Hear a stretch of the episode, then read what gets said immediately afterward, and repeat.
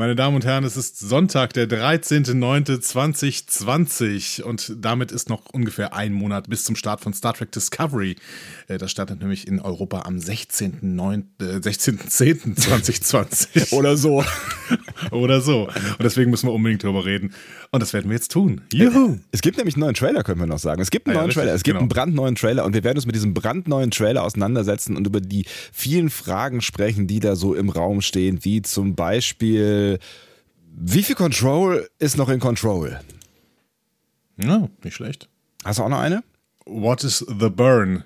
Und wie viel Haarextensions hat eigentlich Burnham? Time is on her side. Los geht's. Ihr hört einen Discovery Panel Podcast. Discovery Panel. Discover Star Trek.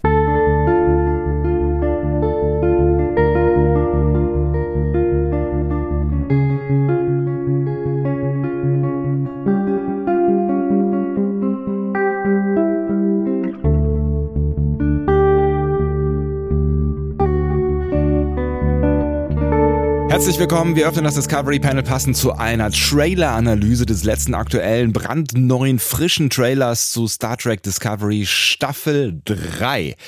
Und äh, darüber sprechen wir jetzt, was darin alles zu sehen ist und welche Fragen da noch so ähm, uns äh, neu begegnet sind auf dem Panel heute. Andreas Dom. Und Sebastian Sonntag. Schön, dass ihr mit dabei seid. Ähm, ihr habt vielleicht jetzt damit gerechnet, wenn ihr überhaupt damit gerechnet äh, habt, dass es eine neue Folge Star Trek Lower Decks äh, gibt von uns als nächstes. Die wird es auch geben, so viel schon mal äh, vorab, aber wir schieben das mal eben kurz dazwischen. Das ist toll. Machen wir jetzt immer zwei Discovery Panels pro Woche. Ja, super, oder? Ja, wenn die jetzt jede Woche noch einen Trailer raushauen, können wir das ja gerne machen, aber da müsstest du mit CBS mal Kontakt aufnehmen. Wir brauchen doch vielleicht noch ein bisschen mehr Unterstützung von unseren Patreonen und unseren äh, Patriarchen. Und pa Patriarchen, genau.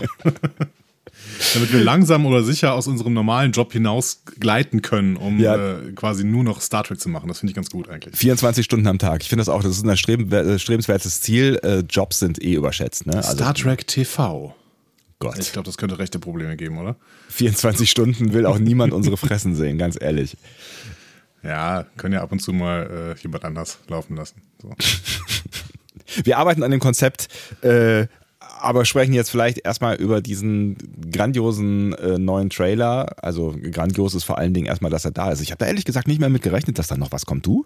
Doch, damit habe ich gerechnet schon. Ja? Ich wusste nur nicht, welche Gelegenheit sie nutzen. Und es war jetzt eigentlich ganz schön, dass sie diesen Star Trek-Tag genutzt haben, um quasi irgendwie eine eigene kleine Convention zu basteln, äh, in dem es dann Panels zu allen möglichen Serien gab. Das war ganz nett eigentlich.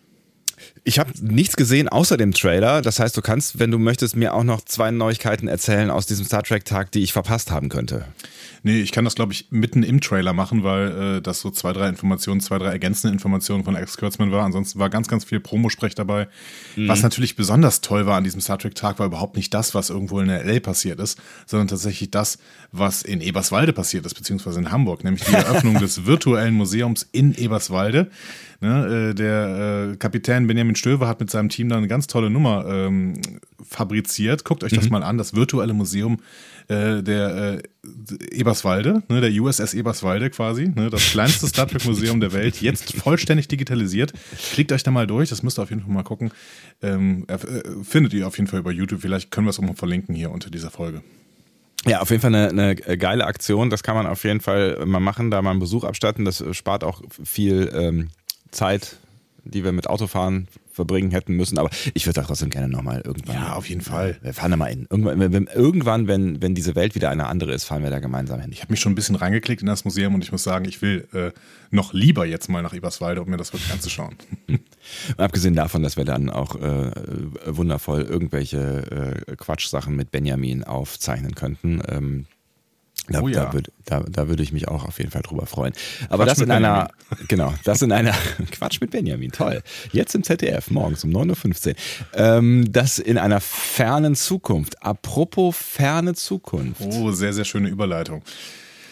Also, was war die Basis, mit der wir jetzt in diesen Trailer reingehen? Also wir werden jetzt, also es wird keine Tiefenanalyse eines Trailers werden. Äh, Dafür brauchen wir wahrscheinlich äh, noch wesentlich mehr Zeit, als wir uns jetzt nehmen können tatsächlich. Aber ähm, können so einzelne Bilder mal uns anschauen und mal gucken, was es damit denn auf sich hat. Also was war die Basis, mit der wir in äh, Discovery Staffel 3 reinstarten? Ich habe mal versucht, das ein bisschen zusammenzufassen, aber es ist mir gar nicht mal so einfach gefallen. Also ich weiß, Gabriel Burnham hatte eine Zukunft gesehen, also die Mutter von Michael, ne, die mit Ja. dem äh, Red Angel Suit unterwegs war. Die hatte eine Zukunft gesehen, in der es keinerlei empfindungsfähiges Leben mehr gab. So. Also richtig, richtig mies. Das war richtig dystopisch, richtig Ende der Galaxis und so, ne? Genau, Des denn- Universums. Denn Control hatte die Sphärendaten bekommen, die wir in, Ob in Oglethorpe Sharon kennengelernt haben, in der Staffel 2, vierte Folge. Ja. Ähm, und diese Sphärendaten erhalten, enthalten so viel Informationen, dass Control damit seine KI so stark ausbauen kann, dass es quasi unendlich mächtig wird und dementsprechend Kontrolle über alles bekommen würde. Es waren im Prinzip so die Daten ähm, über das Wissen des Universums, könnte man so sagen. Ne? Also Genau. es war, es war ein, ein, ein sehr powervolles, powervolles. Powervolles Ist Ding. Ist das, ich, ich, ich bin bei dem, bei dem Wort powervoll. Das Kraftvoll. Ist, kraftvoll. Ist völliger Quatsch, ne? Mächtig. Entweder powerful oder äh, Ja. so. Danke. Ich habe wirklich gerade kurz überlegt, ob das ein deutsches Wort ist. Halleluja. Mächtig. Mächtig. Genau. Mächtig. Mä- Sehr mächtig. Der Plan war also, wir schleppen Control in die Zukunft. Dann kommt Control nicht an die Sphärendaten und kann nicht riesig werden. Andererseits waren die Sphärendaten ja auch auf der Discovery. Also war der Plan, Control und die Sphärendaten in die Zukunft zu schleppen und dann mal gucken. Oder so. Aber dann haben sie ja Control eigentlich noch vorher äh, ausgeschaltet, wenn ich Genau. mich da richtig erinnere. Und damit wäre das Problem ja eigentlich gegessen gewesen. Genau, Imperatorin Giorgio hat Control mit dem Roundhouse-Kick und der, und der Sporenreaktionskammer zusammen gekillt. Äh, Und die Discovery ist aus irgendeinem Grund trotzdem in die Zukunft gereist. Ich weiß es nicht mehr genau warum. Vielleicht konnte man nicht mal abbrechen oder so. Der Kurs war schon eingegeben so. Saru hatte schon Engage gesagt. Ja. Und Burnham ist dann mit dem Rage Angel Suit vorgeflogen und hat dafür so ein Zeitwurmloch aufgemacht. Ähm, und mit auf der Discovery sind jetzt die Brückencrew, Saru, Tilly, Stamets, Kalber, aber eben auch Giorgio und Jet Reno. Ja. Hm? So. Die ein, ein Stück weit auch, äh, also nicht zur Brückencrew, aber zur Crew gehört. Ja, genau. Also so, zumindest so halb, ja.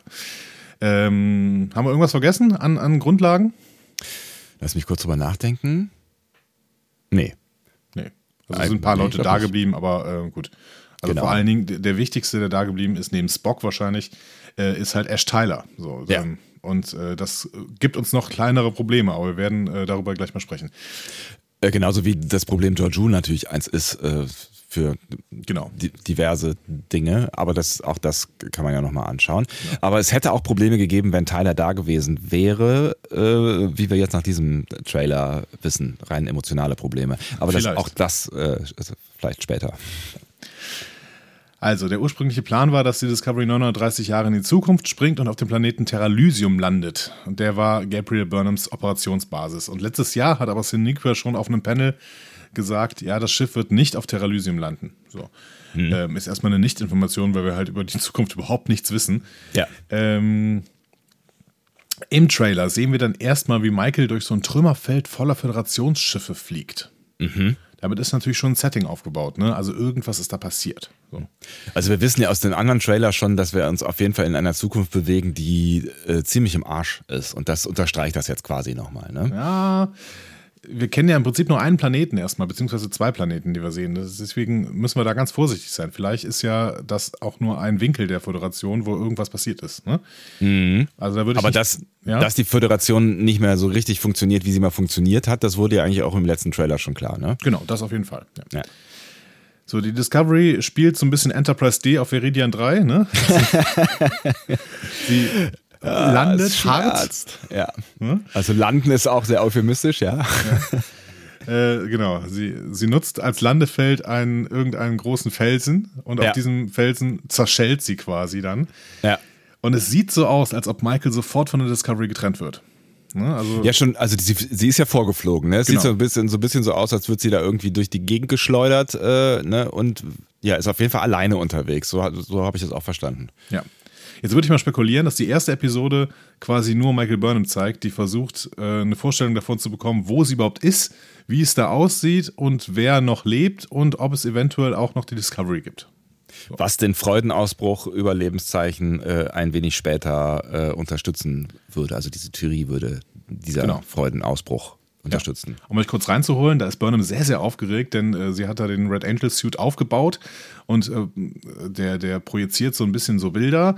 Das heißt, äh, sie versucht im Prinzip eine Recherche zu machen und merkt, bemerkt dann auf dem Planeten multiple Les Lebenszeichen. Ja. So. Und freut sich Keks. Ja, oh, Keks. Mhm. Augen auf bei der Wortwahl, Herr Sonntag. Wir Sonst erinnern uns noch mal, das aus. Wir erinnern uns nochmal. Der gesamte Zweck der Discovery, in die Zukunft zu springen, bestand darin, diese apokalyptische Zukunft von Gabriel Burnhams, aus Gabriel Burnhams Erfahrung quasi zu verhindern. Ja. Das heißt, was Burnham da gerade bemerkt, ist, dass ihr Plan aufgegangen ist. So, ja. ne? Es gibt Leben. Es gibt Leben in dieser Zukunft und offensichtlich erfindungsfähiges Leben. Auf der anderen Seite habe ich mir dann überlegt, ist, ich meine, jetzt, wir wissen nicht, wie, um wie viele Lebenszeichen es sich da handelt im Endeffekt. Wahrscheinlich sind es dann ein paar mehr, ne? weil äh, wenn es die Lebenszeichen der Crew gewesen wären, dann wäre damit ja auch noch kein Blumentopf gewonnen, weil, ähm, also das ist schön, dass die lebt, aber dann wissen wir immer noch nicht, ob sonst noch irgendwas im Universum lebt. Aber vermutlich ja. sind es mehr, ne? Ja, ich glaube, es sah so ein bisschen aus, als würden da so Punkte aufploppen, ne, auf diesem, ja. äh, auf diesem Bildschirm. Das heißt, dann wäre es auch nicht nur an einer Stelle irgendwie. Ja. Ich meine, auch das ist schon erst erstmal eine Freude, ne, die Discovery Crew lebt, ja. aber dass es sich auch so ein bisschen verteilt. So. Also auf jeden Fall gibt es multiple Lebenszeichen in diesem Universum und das ist doch erstmal schön. Vielleicht auch nur auf diesem Planeten, weiß ich nicht genau. Ähm, ja, also die Zeitachse wurde geändert und dieses Opfer, ne, dass die alle zurücklassen mussten, auch ihre Familie und ihre Freunde und sowas, das äh, hat sich offensichtlich gelohnt. Da sind wir natürlich wieder bei der großen Frage ähm, der, der äh, Zeitreisen. Ne? Ne, das, äh, die große Frage ist jetzt, sind wir, sind wir in einer, also die Annahme müsste ja, wir haben da ja mal ausführlichst drüber geredet ja. ähm, in der zweiten Staffel ähm, Star Trek Discovery. Wir sind weiterhin der Annahme, dass wir uns in einem Universum bewegen, wo wir, wenn wir durch die Zeit reisen, die Zeit verändern können, die ja, Zeitlinie ist, verändern können. Genau, es ist kein selbstkonsistentes Universum, sondern es ist äh, ein Universum, in dem man eben durch äh, Geschehnisse in der Vergangenheit den Zeitverlauf verändern kann. Und, und wir sind dann auch nicht in einer Parallelgeschichte, äh, es genau. macht sich kein Parallelzeitstrahl auf, sondern wir gehen jetzt davon aus, dass, dass wir eigentlich, äh, was ja auch wichtig ist, äh, letztlich für, für Continuity und äh, bla, so, ne? also das heißt, wir befinden uns im gleichen Universum wie vor dieser Zeitreise. Genau, wir wissen zumindest nichts von einem Parallelstrang. Ne? Wir erleben ja. nur den Parallelstrang, der dann verändert worden ist. So. Genau. Ähm, ansonsten würden diese ganzen Zeitwächter, Daniels und äh, die aus DS9 und sowas, die würden alle keinen Sinn machen. Das haben wir schon mal ähm, versucht zu erklären. Äh, da ist Star Trek nicht immer kohärent, aber an dieser Stelle gehen wir mal davon aus, dass das Universum eben veränderlich ist in der Zeit. Mhm. So. Genau. So, die erste Person, die Burnham in der Zukunft trifft, ist Cleveland Book Booker, gespielt von David Ajala. Mhm. Ähm, der sofort bemerkt, ja, du bist aber nicht von hier, ne? Du, du, kommst, aber, du kommst aber nicht hier weg. So. Ähm, ist das rassistisch? So ein bisschen, ne? Naja. Wo kommst du eigentlich her? Es gibt auf jeden Fall mehrere Szenen, in denen Burnham und Book über diesen Planeten wandern. Moosbedeckte ja. Steinlandschaft, gedreht schön, in Island. Ja? Sehr, sehr schön. Ja. Es, sind, es sind wirklich tolle, am Anfang tolle, tolle Bilder, tolle, große, weite Aufnahmen in diesem Trailer, finde ich. Also das macht ganz viel Atmosphäre irgendwie. Ich will auch unbedingt mal nach Island, muss ich sagen. Ich bin noch nie in Island gewesen und würde gerne mal dahin. Ich bin dabei, auf jeden Fall. Vor allen Dingen, weil es auch, glaube ich, für uns dicht besiedelte Mitteleuropäer äh, für unvorstellbar viel Platz gibt. Also viel Natur. Ja, und Schafe. Und Schafe. Und unvorstellbar viel Schafe vor allem. Die Frage ist für uns natürlich auch, was Buck da überhaupt macht. Ne? Ähm, weil offensichtlich auf diesem Planeten ja überhaupt nichts los ist. Wir können vielleicht davon, also meine Spekulation wäre, dass diese Bruchlandung von Burnham eventuell so einen Alarm ausgelöst hat und Buck war die Person, die da jetzt hingeschickt worden ist. Ein Alarm? Ja, warum soll Buck auf diesem Planeten rumlaufen? Da ist absolut nichts. ja, es stimmt. Ja, aber gut, ich meine, wir, wir sind ja dann irgendwann in Infrastruktur, ne? Ja. Ist halt die Frage, ob die, ob die Discovery auf einem anderen Planeten ist oder auf einer anderen Ecke des Planeten, ob vielleicht auf einer anderen Ecke des Planeten sowas wie Zivilisation besteht, ob die Zivilisation möglicherweise unterirdisch ist, weil auf dem Planeten es nicht so geil ist obendrauf oder so. I don't know. Also das, das, das wären ja so mögliche Erklärungs Versuche. Oder der ist halt irgendwo im Planeten nebenan gewesen und äh, ein Korb quasi. Und, ja, genau. Ja. Also ich kann mir zumindest vorstellen, dass so ein ähm, Eintritt in eine Atmosphäre eines Planeten, wo sonst nie was war, dass das nicht völlig unbemerkt ist in der Zukunft. Ne? Dass ja. sowas nicht völlig unbemerkt passiert. Er gibt dann auf jeden Fall den, den absolut größten Hint auf die Story, die wir in Staffel 3 erleben werden, ja. den wir in diesem Trailer haben. Er sagt nämlich Burnham, dass die Föderation größtenteils wegen eines Ereignisses verschwunden ist und dieses mhm. Ereignis heißt The Burn. Genau. Gehen wir davon aus, dass es nicht mit, nichts mit Burnham zu tun hat. es war kurz, kurz ein Gedanke, aber wahrscheinlich nicht. The Great Burn. Yeah. Äh, meinst Bin ich das nicht? Hm? Ja. Moment mal. Ähm, ja, der Brand, ne, könnte man auch ja. übersetzen. Ne? Ähm, wir wissen, da, da ist die erste Information, die Kurtzman eingestreut hat. Wir wissen, dass das ein kataklysmisches Ereignis war, ne? Ähm, also ein, ein katastrophales, äh, ein katastrophaler Zusammenbruch von allem, ne? mhm. würde man Kataklysmus äh, wahrscheinlich übersetzen, der, der die Föderation von außen traf. Und wir hatten mhm. immer spekuliert, ja, vielleicht ist das so eine Art Bürgerkrieg, der entstanden ist. Und wenn wir Picard fortschreiben, das, was da in Picard zu sehen ist, dann könnte es ja eventuell sowas sein irgendwie. Ja. Nee, Kurtzman hat gesagt, ähm, The Burn hat die Föderation getroffen, als sie so stark war wie nie zuvor. Mhm. So. Kann natürlich sein, äh, weiß ich nicht. Meinst du, es hat, könnte was zu tun haben mit den Matrix-Wesen aus äh, Picard am Ende?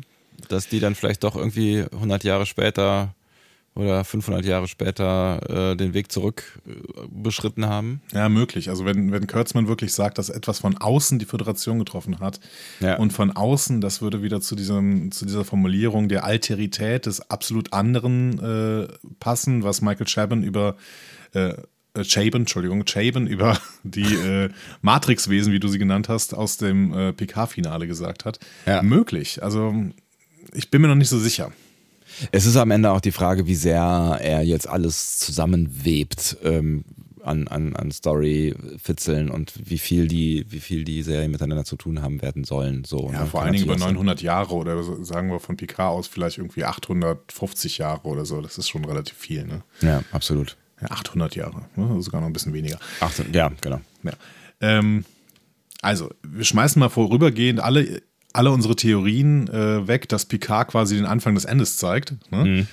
Und wir sehen auf jeden Fall, dass äh, die Föderation gespalten ist jetzt, ne? dass wir nur noch wenige Mitgliedswelten haben und die Galaxie im Chaos zurückbleibt. Das ist so das, was ähm, jetzt quasi Stand der Dinge ist. Ja. Spannend in diesem, in diesem Zusammenhang finde ich die Shots vom Weltall. Wir sehen da nämlich so ein spitz geformtes Raumschiff oder so eine Raumstation. Ne? Das ist ja. irgendwie so ein Kegel unten drunter. Ja. Haben wir noch nicht gesehen. Nee. Die Frage ist, ist das vielleicht der Feind oder ist das irgendwie eine Zukunftstechnologie der Föderation?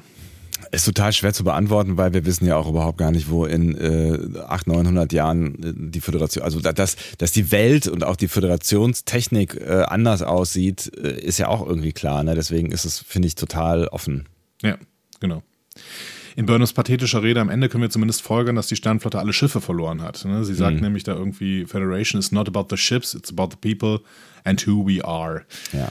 Ähm, das heißt, also warum sollte sie sagen, dass, es, äh, dass die Föderation nicht aus den Schiffen besteht, wenn die Schiffe nicht tatsächlich weg sind? So, ne? Das stimmt natürlich. Jetzt ist natürlich die Frage, ist das, ist das wirklich eine, ähm, ist es wirklich ein Schiff gewesen oder doch eher so eine Art Raumstation? Vielleicht ist es ja die letzte Raumstation, die übrig ist oder so. Aber vielleicht war es auch äh, irgendwas äh, ganz anderes. Ja.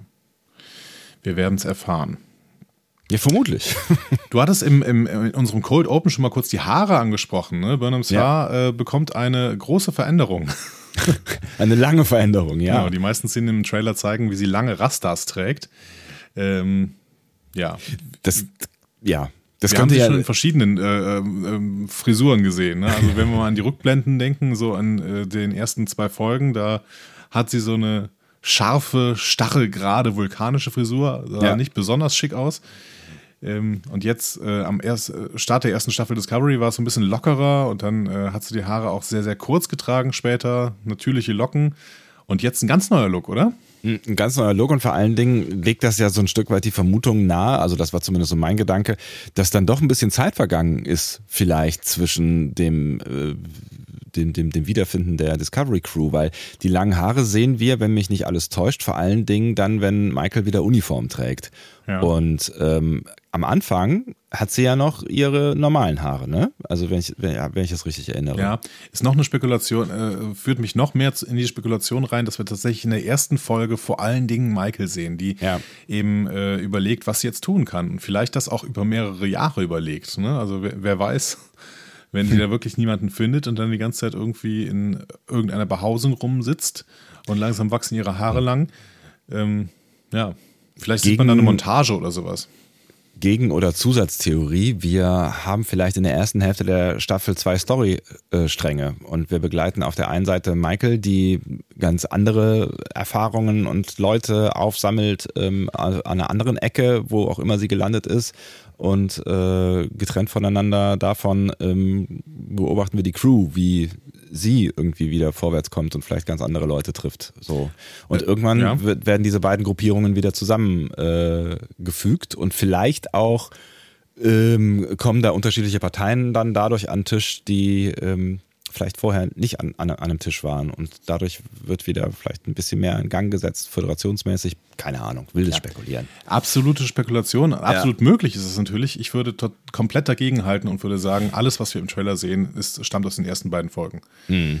Ähm, ja, das ist ja immer deine Theorie, ja. weil äh, ich klar. Das hat auch immer gehalten übrigens. Es hat immer gehalten, ja, ja, ich weiß. Wir wissen ja auch noch nicht genau, was, äh, was jetzt wirklich schon abgedreht ist, was schon fertig ist und so. Ne? Und äh, ja, du hast recht. Ähm, bisher war es tatsächlich so, dass, äh, dass aus den ersten ein bis zwei Folgen die Trailer bei PK war es so und auch bei den letzten Nee, bei PK war es tatsächlich die einzige Ausnahme, weil wir da tatsächlich Riker gesehen haben aus Nepente aus der siebten Folge.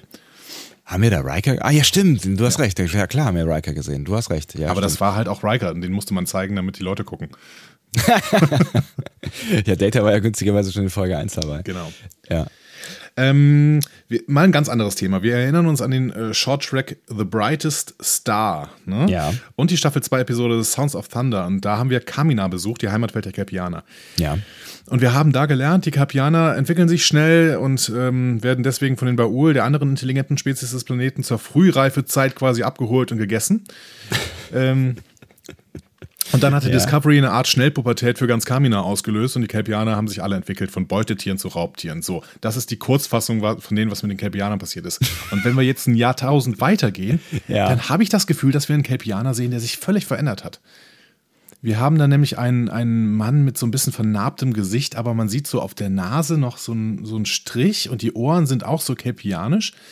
Ähm, und äh, der spricht da mit Saru und mit Tilly und sagt so im Prinzip, ja, oh Gott, schön, dass ihr wieder da seid. So, also offensichtlich wurde da jemand erwartet, ne? Wurde da auf jeden Fall Föderation vielleicht auch erwartet. Ne? Mm. Und der scheint auch an, die, an das Fortbestehen der Föderation zu, blau, äh, zu, zu glauben. Ja. Aber es ist interessant, das habe das hab ich gar nicht so wahrgenommen, als dass das kelpianische äh, Überreste sein könnten. Aber das ist ganz, ganz, ganz interessant, ja.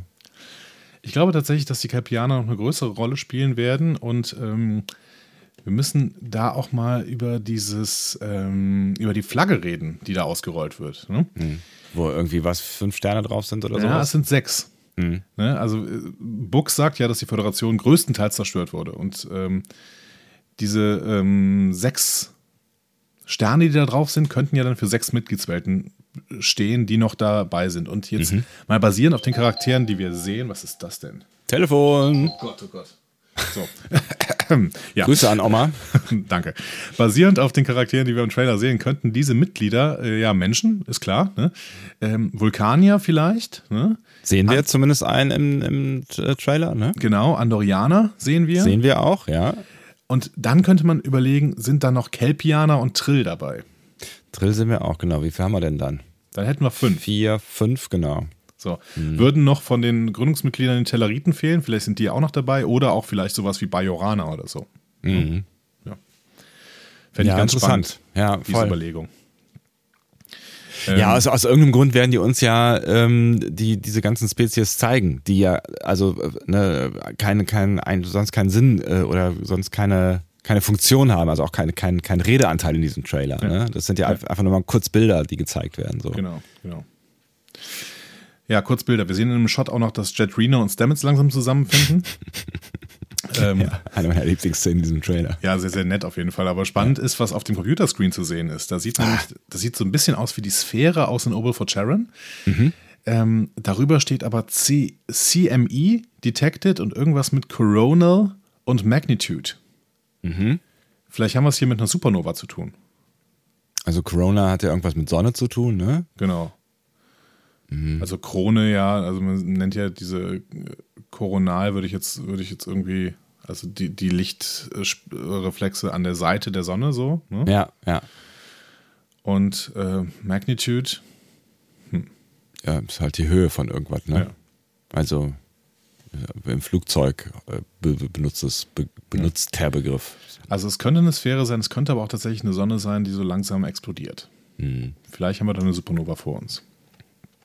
Oder die, die alte Sphäre, was ist mit der eigentlich noch passiert? Die ist äh, gestorben. Die ist Ach ja, richtig. Ja, so war das, genau. Ja. Ja, ungewiss, genau. Ungewiss, genau. Sprechen wir nochmal kurz über Philippa Giorgio, das hatten wir eben angeregt. Ne? Ja. Ähm, wir sehen Philippa Giorgio, die sich irgendwo im, im, in einer shady Umgebung so ein bisschen rum, durchkämpfen möchte und dann wird ihr gesagt, ja, du hast hier keine Autorität, verschwinde. Ne? Ja. Und das Von lässt Typ mit Giorgio einer sich nicht, Fokuhila. Genau, ja, richtig, genau. Der sah auch richtig crazy aus. Ja. Das lässt sich Giorgio auf jeden Fall nicht zweimal sagen. Also erstmal kann man hier natürlich sagen, okay, ähm, Föderation ohne Sternenflotte scheint wenig Einfluss zu haben. Ne? Ja. So. Äh, und dementsprechend Sektion 31 vielleicht auch nicht. Ähm, aber Giorgio ist natürlich da noch ein, ein Problem, ne? weil wir haben das Gefühl, dass Giorgio eigentlich zurückreisen muss, um in der Vergangenheit Lead Character der Section äh, 31-Serie zu werden. Ne? Es ist halt die Frage, wann die damit äh, anfangen wollen. Und es ist die Frage, ob ähm, dafür jetzt am Ende genug Zeit ist, insofern als dass am Ende dieser Staffel die Discovery wieder in ihre, ihre Zeit hinein gelangt, weil das könnte ja das Ziel sein, äh, dieser, also ein, ein Ziel, äh, die diese Staffel erreichen äh, soll, will, muss, kann, darf. Also Bojan Kim und Erika Lippold arbeiten immer noch an der Sektion 31-Serie. Man merkt äh, auf Twitter, dass sie zwischendurch, zwischendurch geben sie immer so Wasserstandsmeldungen, dass sie gerade dran schreiben. Ja. Und eigentlich sollte damit gedreht werden, sobald Discovery Staffel 3 gelaufen ist. Das wäre allerdings eigentlich ja schon im Frühjahr der Fall gewesen und dann Ja. hätten sie ab Sommer gedreht. Ja. Jetzt ist natürlich die Frage, wann man überhaupt drehen kann in den USA ähm, oder in Kanada. In Kanada wahrscheinlich noch eher. Ja. Ich weiß es nicht. Keine Ahnung. Ja. Die Frage Aber ist auch, ähm, ja. könnte die Sektion 31-Serie eventuell in der Zukunft spielen, wo Georgiou Sektion 31 für die neue Föderation erneut gründet? Aber dann äh, ohne Tyler. Ja, wahrscheinlich. Oder sie holt ihn noch dazu. Kommt nochmal rüber. Oder Tyler wird dann äh, Teil von äh, Strange New Worlds.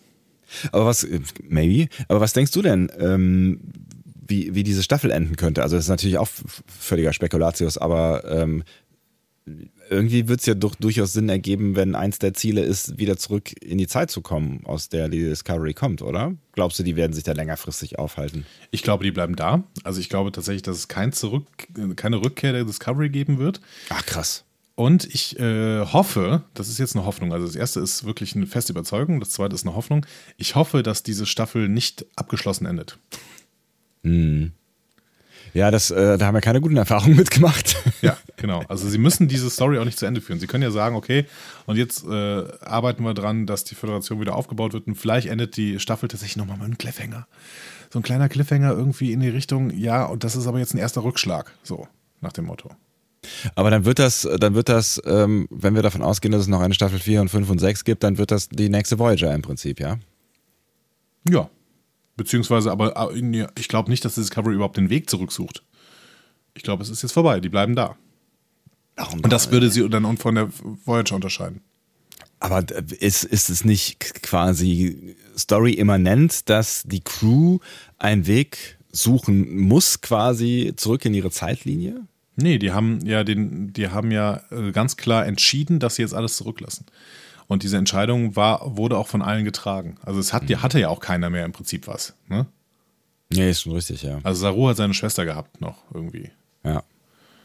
Michael ein schlechtes Image. Michael hatte ja gar nichts, die hatte Spock, aber Und Sarek. Und ja, äh, aber die wollten ja im Prinzip alle äh, jetzt nichts mehr wissen so. vielleicht kann Katra ja auch Zeitreisen, wer weiß. Die vulkanische Seele auf Zeitreise. Sehen Sie jetzt die neue äh, Serie, produziert von Alex Kurtzman. Klingt auf wie ein schöner Podcast. Die vulkanische Seele auf Zeitreise. Herzlich willkommen. Du hattest eben schon mal Star gesagt- Achtsamkeitspodcast. Du hattest eben schon mal gesagt, Saru wird ein, von einem vulkanischen Charakter begrüßt. Ja. Ähm, da sehen wir durch das Fenster einen Planet, der ähnelt äh, keinem Planeten, den wir jetzt irgendwie auf dem Schirm haben. Also weder Vulkan ähm, noch irgendwie dem Planeten, wo die Discovery gelandet ist. Also wir wissen nicht genau, wo sie da stehen. Es, er ist komplett grün. Vielleicht ist es auch äh, Kamina. Weiß ich nicht genau. Vielleicht hat Kamina sich so verändert, dass es jetzt komplett grün ist. Es war ja doch recht äh, braun eigentlich, ne? Ja, genau. Obwohl es war, also in dem Teil, wo Saru unterwegs war, war schon auch viel Urwald am Start. Oder viele hohe Pflanzen, sagen wir mal so. Aber es ist auf jeden Fall schön, dass irgendwie eine Vulkanierin überlebt hat. Und die Frage ist jetzt natürlich, haben auch die Romulaner überlebt? Gibt es noch Romulaner? Könnte ja natürlich auch eine Romulanerin sein, diese Absolut. Vulkanierin. Ja. Absolut, ja. Stimmt. Das war ein bisschen vorschnell von mir eben. Ähm, dann sehen wir die beiden äh, neuen Casts, die zur Diversität der Serie beitragen werden. Erstmal ähm, äh, der, nicht, der die nicht binä binäre Schauspielerin Blue Del Barrio wird in der dritten Staffel ähm, das Crewmitglied namens Adira spielen.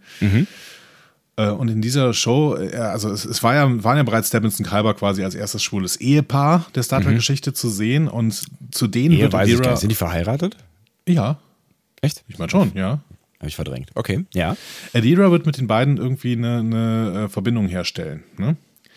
Der Trailer zeigt auch, wie sie eher einen Moment mit dem, äh, mit dem Trill-Charakter Grey hat. Das ist der erste Transgender-Charakter in der Star Trek-Serie.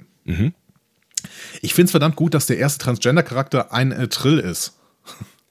Auch wenn man, wenn man, äh, wie ja durchaus äh, äh, äh, hier und da schon mal äh, in, in, im Netz dann auch äh, diskutiert wurde, auch wenn man sagen könnte, dass Trill vielleicht von Grund auf schon auch grob Transgender sind. Ja, voll. Und das gerade deswegen finde ich es so gut, weil die Symbionten sind ja sowas wie Transgender, ne? Also eigentlich die Wirte nicht, aber die Symbionten. Genau. So Jazia, der alte Mann, so quasi. Ja, Ne? ja, ja genau. Ähm, Del Barrio hat äh, auf dem Panel erklärt, dass Adira äh, die Geschlechtsidentität zunächst nicht mit der Discovery Crew teilt. Also vielleicht führt die Bindung an Stamets, Kalber und Gray dann irgendwie zu einem Coming Out mit der Zeit. Interessant. Auf jeden Fall ganz interessant, ähm, das zu setzen und damit bleibt Star Trek sich ja auch so ein, so ein bisschen treu äh, mit, mit neuen äh, Charakteren auch mal irgendwie ein politisches Zeichen zu setzen. Voll. Ich bin, ähm, ich, ich, ich übe gerade noch die Aussprache, ne? dieses CR und so äh, ist gar nicht mal so einfach. Das muss man sich mal ein bisschen, ähm, äh, muss man sich ein bisschen angewöhnen, damit das eben während der Besprechung von Discovery Staffel 3 dann auch gut funktioniert. Ja. es sind noch, noch, noch vier Wochen Zeit zum Üben. Genau. Wir haben immer gedacht, dass Burnham in diesem Trill-Symbiontenpool schwimmen wird, ne? ähm, Ja. als wir die ersten Bilder gesehen haben, aber das ist falsch. Es ist Grey. Mhm. Ähm, wir haben da Jazia Dex ja schon drin gesehen in der Episode Equilibrium von DS9. Ja. Und ähm, es kann sein, dass Grey in dieser Episode dann mit einem Symbionten kommuniziert, für den sie schließlich wird in sein wird. Ähm, es könnte, könnte auch bereits verbunden sein und die Symbionten müssen man miteinander kommunizieren. Ich freue mich auf jeden Fall auf die Trill. Ja, irgendwie gefühlt ewig her, dass wir von dem mal irgendwas gehört haben. Ne? Also es war wahrscheinlich wirklich DS9, wo. Was ist denn in den Filmen gewesen? Mal überlegen. Weiß ich nicht. Ja, da war doch, da, äh, Kirstie Alley hat doch einen Trill äh, Ah, gespielt. ja, ja, stimmt, du hast recht, ja. Mhm. Ja, aber auf jeden Fall waren sie jetzt nicht sehr, sehr prominent besetzt in den letzten Jahren. Ja. Okay, schauen wir uns noch ein paar Einzelbilder an. Also der Trailer ähm, zeigt natürlich so ein paar neue Technologien. Ne? Wir sind jetzt im äh, 32. Jahrhundert, da sollte es auch ein paar neue Technologien geben. Offensichtlich gibt's sie auch. Erstens gibt es so eine Art Waffe. Die haben wir schon in einigen Vorher-Trailern gesehen. Ne? Also äh, eine Waffe, mit der so, mit der Book auf jeden Fall so eine Energiewelle erzeugen kann, die feindliche Kämpfer wegsprengt. Und die sehen wir dann später auch nochmal in der Schlachtszene. Das haben wir, glaube ich, im, aber im alten Trailer nur gesehen. Ja. Und Burnham ist relativ beeindruckt von dieser Waffe. Ähm, später sehen wir dann noch, wie Adira irgendwas Technisches mit so einem programmierbaren Metall macht. Eventuell Naniten. Das finde ich ein bisschen irritierend, wenn man, im wenn man im Hinterkopf hat, dass Control ja im Prinzip durch Naniten assimiliert hat. Ja, das, äh, ja, ich weiß auch nicht so ganz genau, aber es sieht so ein bisschen so aus, ne? Und äh, äh, hat das dann irgendwas mit dem Kommunikator zu tun oder ist das ein Kommunikator oder irgendwie? Ja, ich glaube schon. Ja? Ich glaube schon. Mhm. Sie, sie, sie klebt da, also wer ist das? Michael? Äh, klebt Ja, das ist dann, Michael, genau. Hm? Äh, da in Richtung Kommunikator bei sich irgendwie, ne? Ja. Also vielleicht werden die Kommunikatoren, die Abzeichen irgendwie werden, vielleicht werden die im 32. Jahrhundert so hergestellt, ne? dass man irgendwie in Aus der Hand Naniten. irgendwas repliziert. Vielleicht sind es mobile Replikatoren. Das wäre geil. Warum eigentlich nicht? Ne? Also Ja. es gibt mobile Holo-Emitter. Ne? Das war zwar nur eine Lösung, damit der Doktor rumlaufen kann, aber Ja. immerhin gibt es die. Warum soll es nicht mobile Replikatoren geben? Ja, ja, eben. Und dieser Holo-Emitter, der ist ja winzig, ne? Also da kannst du ja echt, also es wäre eigentlich ganz geil, ne? Dann kannst du halt irgendwie Burger, Burger mit Pommes mit der Fernbedienung mal eben kurz so zip. Oh, cool. Ja. Das wäre meine Welt. Vor allen Dingen Burger mit Pommes die ganze Zeit. Mhm. Zip, zip, zip. Nochmal, zip. Geil. Kann man Noch eigentlich Bier. über, über äh, Replikatoren oder über Beamer oder sowas, kann man, also über, über ähm, Transporter, kann man auch abnehmen? Ja, eigentlich. Ich meine, wenn du, wenn du ein paar Moleküle einfach weglässt, müsste das doch eigentlich möglich sein, oder? Ich meine, man braucht ja im Prinzip nur den Geschmack, ne? Und dann beamt man im Prinzip aus der Speiseröhre das Zeug wieder raus. Das wäre eigentlich gar nicht so schlecht. Bevor es den Magen erreicht, quasi. Zack. Ja, so ein bisschen da, was darf ja den Magen erreichen oder sowas. Oder das wird dann da ausgetauscht mit irgendwie, keine Ahnung, nur Nährstoffen. Salat oder so. Das ist ein geniales Konzept. Im 32. Jahrhundert muss das möglich sein. Ich bin mir ganz sicher. Ich schreibe schon mal ein Buch darüber. Das verkauft sich sicherlich ziemlich gut. Abnehmen mit Beamer. naja, ich arbeite am Titel noch. Ich bin ja dann ein Marketingmensch, ne? Ist ja klar. Ja, ja, danke, danke. Mach das bitte für mich. Ähm, wir sehen dann noch das Gegenteil zur Technologie, nämlich äh, Tilly kuschelt einen Baum. Ja. ähm, äh, und alle freuen sich doch sehr über diese grüne Szene irgendwie, ne? Und äh, was, was denkst du, was steckt dahinter? Es ist, weil alles so grau Ich hätte dich ist? jetzt gefragt, also ich habe zwei Theorien tatsächlich, aber ich weiß nicht, ob du auch eine hast. Ja, also mein, mein erster und einziger Gedanke, also ich gucke ja immer ein bisschen frischer und ich habe den, den Trailer mir eben ähm, zweimal angeguckt, äh, bevor wir angefangen haben zu sprechen. Das heißt, mein Gehirn hat noch nicht so richtig viel gemacht. Macht ja auch sonst nicht so viel, aber in dem Fall. Oh, stell dein Licht nicht unter den Scheffel. Oh, oh, heute nett. Oh, heute ist er Ja. nett, der Andi. Mensch. Sonntagmorgen. Hey. Ähm, da, da, ich habe dann zuerst gedacht, irgendwie, ähm, weil es halt so eine unwirkliche, eine fiese Welt ist, äh, die, wo vielleicht auch was kaputt gegangen ist. The Burn, you never know, was vielleicht irgendeine Seuche, die organisches Leben zerstört.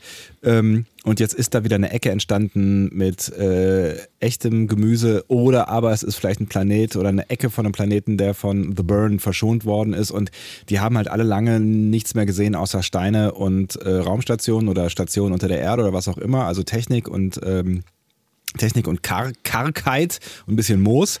Und das ist jetzt endlich nochmal, weiß ich nicht, der Anfang von einem Wald oder eine Wiese oder äh, eine Wiese mit Bäumen. Und äh, das ist die, die, die emotionale Reaktion auf endlich nochmal ein bisschen mehr Grün als Moos. Ja, das wäre auch eine meiner Theorien, wobei äh, ich sogar so nah äh, so weit gehen würde, dass ich sagen würde, vielleicht sind sie auf der Erde und mer- merken, dass auf der Erde eben ähm, Vegetation noch überlebt hat und äh, Tilly äh, erinnert sich vielleicht sogar an ihre Jugend, wo sie da irgendwie rumgespielt hat an diesem Baum oder so. Ja, und da war der Baum vor äh, 800 Jahren, war was bitte dann? 900. Ja, warum denn nicht? Also das, ein Baum kann auch mal tausend Jahre alt sein. Der sah auch relativ mächtig aus, dieser Baum. Ja, stimmt, aber das muss ja dann schon ein Special-Baum sein. Ne? Also das das ist ja eine Birke ist es Eiche dann nicht. oder so? Ja, eine Eiche kann das, ne? Ja. Ähm, und die andere Frage wäre, dass, wer ist, ist vielleicht dieser Baum auch ein empfindungsfähiger außerirdischer Organismus? Und aus Herr der Ringe abgehauen oder was? Naja, gut, warum soll es denn keine Baum-Aliens geben? Ja, ich weiß, wir sehen ja immer nur die gleichen Aliens ähm, und äh, das hat vor allen Dingen Gründe, weil, weil wir in Star Trek Menschen maskieren, äh, damit sie Aliens spielen. Ne? Aber äh, ja, warum soll es keine Baum-Aliens geben? Aber nee. Denk doch mal an Pavo. In Pavo waren doch auch so, so Sporen, der, der Wald war doch auch so ein bisschen lebendig mit den Sporen und so. Ja, ich will dir da jetzt nicht hundertprozentig widersprechen. Es gibt ja auch überhaupt gar keine Grundlage dazu zu widersprechen. Ähm, aber ich würde eher bei Theorie 1 bleiben, tatsächlich. Auch wenn ich nichts dagegen hätte, äh, mal einem sprechenden Baum zu oder einem erfüllsfähigen Baum äh, zu begegnen, von mir aus. Aber ich, das Empfühlsfähig? em, empfühlsfähig. Gut. Wer kennt das nicht, das Wort? Haben alle aufzeigen, die es nicht kennen? Hm? Nee, jetzt Peter, wieder hallo? runter. Wieder runter. Ja, ja, ja, ja. Nein, ähm, empfindungsfähig oder gefühlsfähig, könnte man Ja. vielleicht auch sagen. Genau. Es wäre schon so ein bisschen Fantasy, ne? Es wäre ein bisschen Fantasy, ja, aber kommt drauf an, wie man es begründet. Ne? Also man kann ja durchaus irgendwie äh, sagen, dass ähm, es auf diesem Baum niemals irgendwelches andere, anderes organisches Leben gegeben hat. Und Bäume kommunizieren ja auch. Ja. Ähm, Wie wir alle wissen, der Freund ein Baum. Genau, zum Beispiel, äh, sie, keine Ahnung, sie interagieren mit der Sonne oder sowas. Warum können die nicht auch dann irgendwann vielleicht empfindungsfähig werden? Was haltet ihr von dieser Theorie von äh, Forstbotanisch Dr. Dom? Ähm, findet ihr das interessant? Ich, findet ihr das plausibel? Ich arbeite an meinen Ländereien immer sehr, sehr stark daran, dass die Bäume irgendwann empfindungsfähig werden und mit mir sprechen können. Sich vielleicht auch selbst versorgen würden. Das finde ich gar nicht so schlecht. Was machst du denn, wenn die dann anfangen, sich zu beschweren? So, Alter, was, was ist denn das für eine Scheiße hier? Warum hast du uns so blöd hingestellt? Ich stehe den ganzen Tag in der Sonne. Warum hast du meinen Partner hier abgerissen? Das war total doof. Und wo ist eigentlich, was ist, was, was, was, was ist mit, mit, mit der Wiese? Da war mal so schön viel. Also, es stimmt hier alles nicht mehr. Außerdem pinkelst du da immer hinten in den Garten. Machst Wir machen dann nicht. irgendeinen Deal, das ist kein Problem. So, du, äh, du und der Baum. Ja. Der meckernde der Baum. Vielleicht ist es ja ein Pöbelbaum, so ein, so ein richtiger, so ein, so ein grantiger, Blö weißt du, der hat schon einfach schon 350 Jahre gesehen und die letzten 100 Jahre musste er mit Menschen verbringen. Davor war echt schön und jetzt ist er so richtig, so ein richtig grantiger, blöder Baum geworden. So, der hat echt keinen Bock mehr. Ja, dann äh, gibt es immer noch den Borkenkäfer, der. Äh, Oder ein Nazi-Baum. oh Gott. Äh, gehen wir lieber zu diesen Kommunikationsabzeichen nochmal hin. Ja, die bitte. sehen nicht mehr so richtig Delta-mäßig aus, ne? Die haben jetzt irgendwie, sind jetzt rund. Stimmt, ja. Ja, so ein bisschen Und, schneckig, ne? Ja, genau. Also das sieht ein bisschen so aus wie die, ähm, die Abzeichen der Bajoraner. Mhm. Auf Deep Space Nine, die, haben, die sind ja auch so rund. Stimmt. Kira hat, äh, trägt da einmal eins äh, von. Äh, keine Ahnung, also vielleicht, ähm, also in, den, in diesen Kreisen ist dann immer noch so eine Delta-Form mit abgerundetem Rahmen irgendwie, aber ähm, ja, vielleicht haben die Bajoraner einen zu großen Einfluss. Und das ist schlecht, weil die haben alle einen Schuss. Ja, so ein bisschen. Aber äh, ja, sympathisch sie ja auch irgendwie. Ja, sympathischen, ja, ja, ja. Wer wird Captain? Dritte Staffel? Naja, wir sehen Saru in Captain-Funktion auf jeden Fall, zwischenzeitlich. Genau. Ne? Also ja. ähm, dann gibt es noch eine Ansprache von Michael, aber Michael hat sich ja nie von Ansprachen äh, abhalten lassen, auch als sie nichts war. Also genau wörtlich nichts, so, ne? Ähm, deswegen würde ich jetzt erstmal vorsichtig auf Saru tippen. Ja, also entweder er nimmt das mit dem Acting Captain jetzt wirklich sehr, sehr ernst. Äh, dementsprechend trägt er eben auch die goldenen Streifen auf den Schultern und trägt die Insignien de, äh, des Captains. Oder er ist dann wirklich Captain geworden. Ja. Uns würde es, glaube ich, freuen. Ne? Also Saru hat es eigentlich verdient. Ja, auch wenn ich irgendwie immer so ein bisschen das Gefühl habe, ihm fehlt vielleicht noch so ein bisschen die Führungsqualität, so ein bisschen das, das Feinfühl, ein bisschen Charisma. Aber er ist ja auch nicht mehr der ganz staubtrockene Bürokrat von, von, von der ersten Staffel. So, ne? Da ist ja ein bisschen was passiert in der zweiten Nein, im Gegenteil, er hat das ja. wahre Reihe durchlaufen. Er ja. hat jetzt auch keine Angst mehr und so. Ja, aber trotzdem ist, ist Saru immer noch so ein bisschen Saru. Er hat, ne, er hat jetzt Potenzial durch, durch diesen, diesen Switch, ne, sich noch weiter zu entwickeln, aber das. Ähm, das müsste noch passieren, finde ich. Aber das kann, also es müsste noch ein bisschen mehr passieren, damit er, damit er ein cooler, cooler Dude wird. Im Moment ist er, ist er nicht mehr der total spießige Sternflotten-Regelbuch-Nachvollzieher. Er muss noch, ich finde, ihm fehlt noch so ein bisschen so die letzten 10 Prozent, äh, um der, der coole Captain Dude zu werden. Aber die kann er ja entwickeln jetzt hier auf, äh, auf dieser Reise. Learning by doing. So. Ähm, wir sehen auch einen besonderen Androianer, der, den sehen wir öfter mal. Mhm. Äh, der hat irgendwie Bart und lange Haare. Mhm. So. Also erstmal ist ja schön, dass die Andorianer noch dabei sind und dass die offensichtlich auch noch Föderationsgeist sind, aber äh, ich bin sehr gespannt, was es mit diesem besonderen Andorianer auf sich hat. Und äh, schade eigentlich, äh, dass der ähm, nicht spricht. Nicht, dass er nicht spricht, genau. Nee, dass er nicht äh, von äh, dem Darsteller, ach shit, jetzt habe ich ihn vergessen. Wie heißt der denn nochmal, der Darsteller, der auch äh, Verjun gespielt hat? Und, ja, äh, ich weiß, was du meinst, ja. Äh, ich ich habe auch direkt an ihn gedacht, aber ähm, Namen sind Schall und Rauch. Ähm, das war natürlich Jeffrey Combs. Ja, natürlich. Wie mir gerade mein Gehirn gesagt hatte. Ja, ich habe es äh, klicken gehört. Schade, dass Jeffrey Combs den nicht spielt. Gut, aber ähm, Jeffrey Combs spielt bestimmt noch eine Rolle in Lower Decks. Da kommen sie alle irgendwann. Ja, kommen sie? Ja, hast du den äh, Mid-Season-Trailer von Lower Decks nicht gesehen? Nein, habe ich nicht. Hm. Äh, hiermit ein Verweis auf die nächste Folge Star Trek Discovery Lower Decks. Oh. Dazu später mehr. Michael Burnham äh, wird gezwungen, Ash Tyler in der Vergangenheit zu lassen, haben wir eben schon besprochen. Die Frage ist jetzt, was macht sie jetzt mit ihrem ganzen romantischen, äh, mit ihrer ganzen romantischen Energie? Sie steckt sie offensichtlich in Book, in dem. Äh, das ist ein ganz komisches Bild, aber gut, ja. Ich weiß nicht, was du, was du an dieser Stelle wieder in deinem Kopf hast. Ja, diesen Kuss ja. halt. Ja, wir sehen einen Kuss. Das ist toll. Ja, aber freust du dich darauf? Ja? ja, ja, schon irgendwie. Also ich Brauchst du eine Love Story? Brauchst du nochmal eine Love Story auf jeden Fall in, äh, in, in Ich wünsche Michael immer alles Gute. Die hat ja so viel äh, Quatsch Emotion. erlebt in ihrem Leben. Achso, ja. Sie war auch an vielem schuld, aber ja, auch vielleicht auch nicht. Also ich finde, ne, über die, über, über die Meuterei-Nummer, da, da, da, kann man mindestens streiten. Und ähm, dass, dass sie sich in, in äh, den einzig bisher bekannten Mensch-Klingon-Hybriden mit Psycho-Psycho-Problemen, was auch immer, Psycho-Verdrängungsmechanismen in sich äh, verliebt hat, äh, das ist halt schon, also ich würde sagen, ziemliches Pech gewesen. Dumm gelaufen. Ja. ja, aber ich wünsche jetzt auf jeden Fall Glück und der Buck, der scheint auch netter zu sein. Ja, meinst du, das ist ein netter? Ja, ich glaube schon. Ich glaube, der hat das Herz am rechten Fleck. Ja, aber du sagst ja selber, wir sehen vielleicht jetzt hier nur Ausschnitte aus der ersten, aus den ersten beiden Folgen. Meinst du, die knutschen schon in den ersten beiden Folgen rum? Ja. Hm. Ja, ich meine, die sind vielleicht auch alleine, Michael und Buck da. Das geil, was soll man, genau, was soll man denn da machen? Was, das liegt alles in der menschlichen Natur. Tatsächlich. So, der Trailer endet mit, einer, mit der Enthüllung des neuen Logos von Star Trek Discovery. Das ist ähm, ein deutlicher Unterschied zu vorher. Mhm. Ähm, das Wort Discovery ist jetzt viel größer, der Franchise-Name wird relativ klein. Das heißt, Discovery entfernt sich etwas von Star Trek, muss man sagen, an dieser Stelle. Rein, rein typomäßig zumindest. Ja, ja genau. Ja. Und ähm, es gibt so Spekulationen im Netz, ne? das spiegelt so ein bisschen wieder, wie die Show die Vergangenheit ähm, hinter sich lässt und jetzt nun wirklich Neuland erkundet und so. Wir ja, werden sehen. Wir werden sehen. Glaubst du, es gibt einen neuen Vorspann? Ich meine, das, dieses Logo hat ja eigentlich nie, sonst nichts mit der Serie zu tun. Das ist ja eigentlich eher so ein, so ein Promo-Logo, so, ne? Ja. Ich weiß es nicht. Fände ich spannend, einen neuen Vorspann. Mhm. Aber ja, ich mag den alten Vorspann halt auch. Ich bin, ja, ja. keine Ahnung.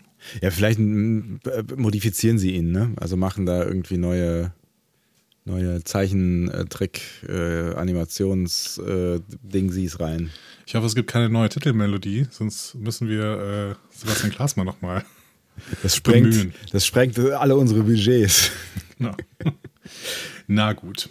Äh, Fazit, was sagst du?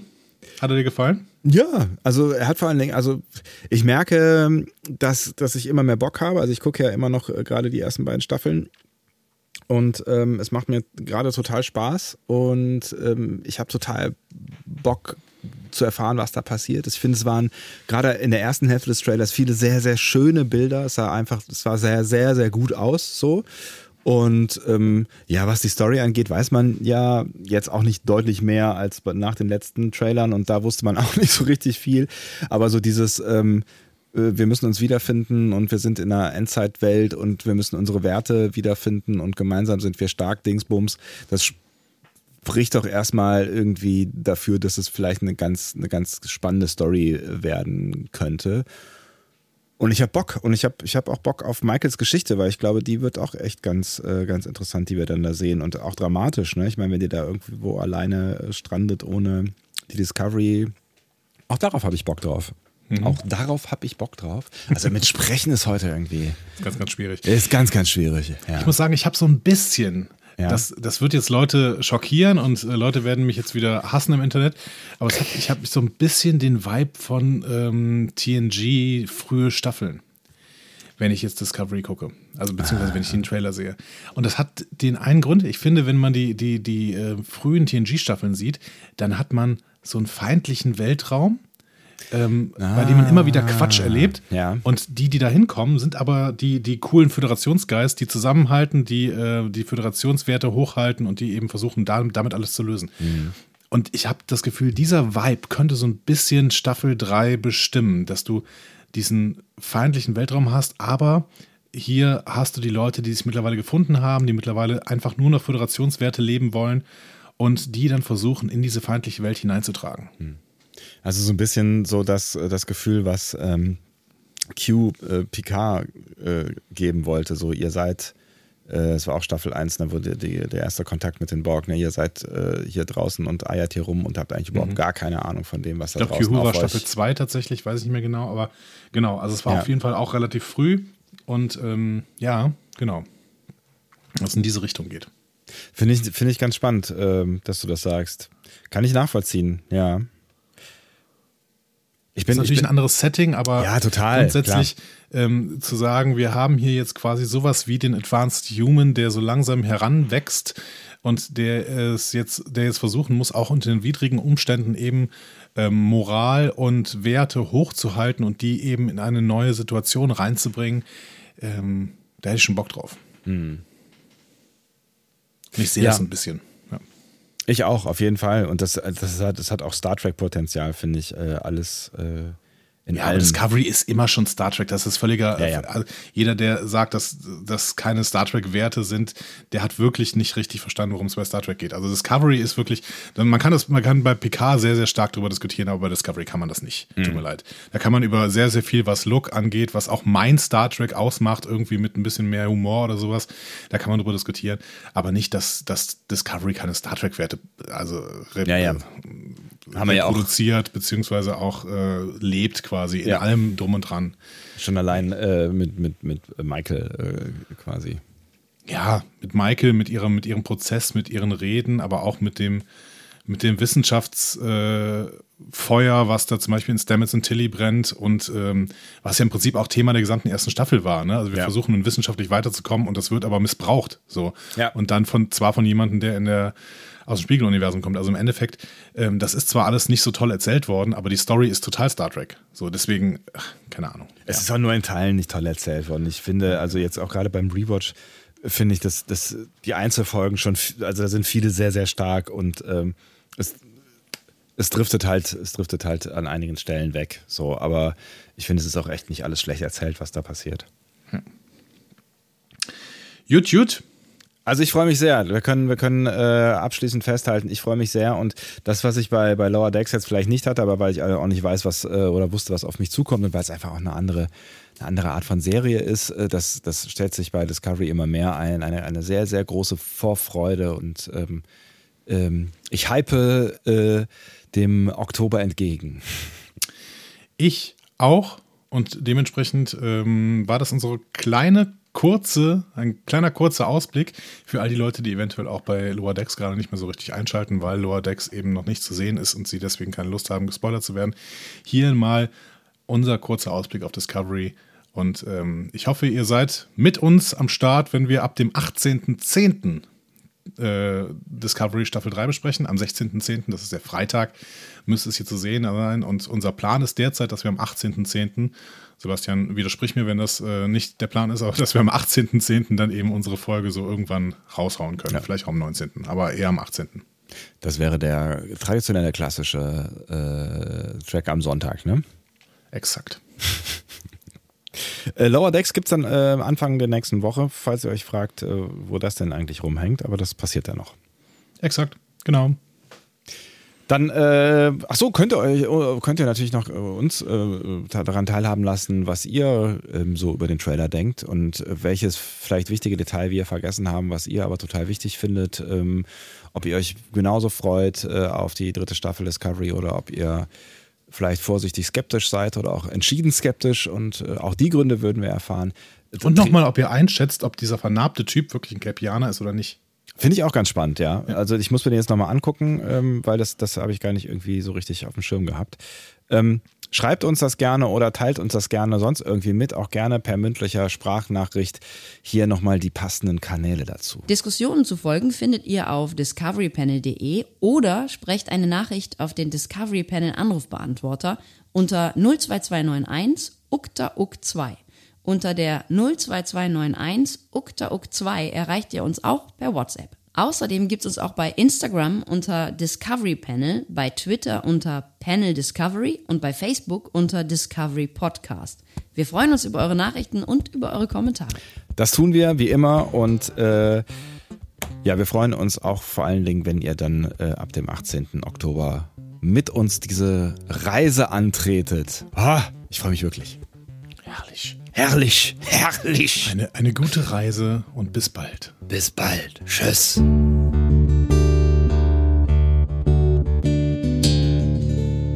Mehr Star Trek Podcasts findet ihr auf discoverypanel.de. Discovery Panel. Discover Star Trek.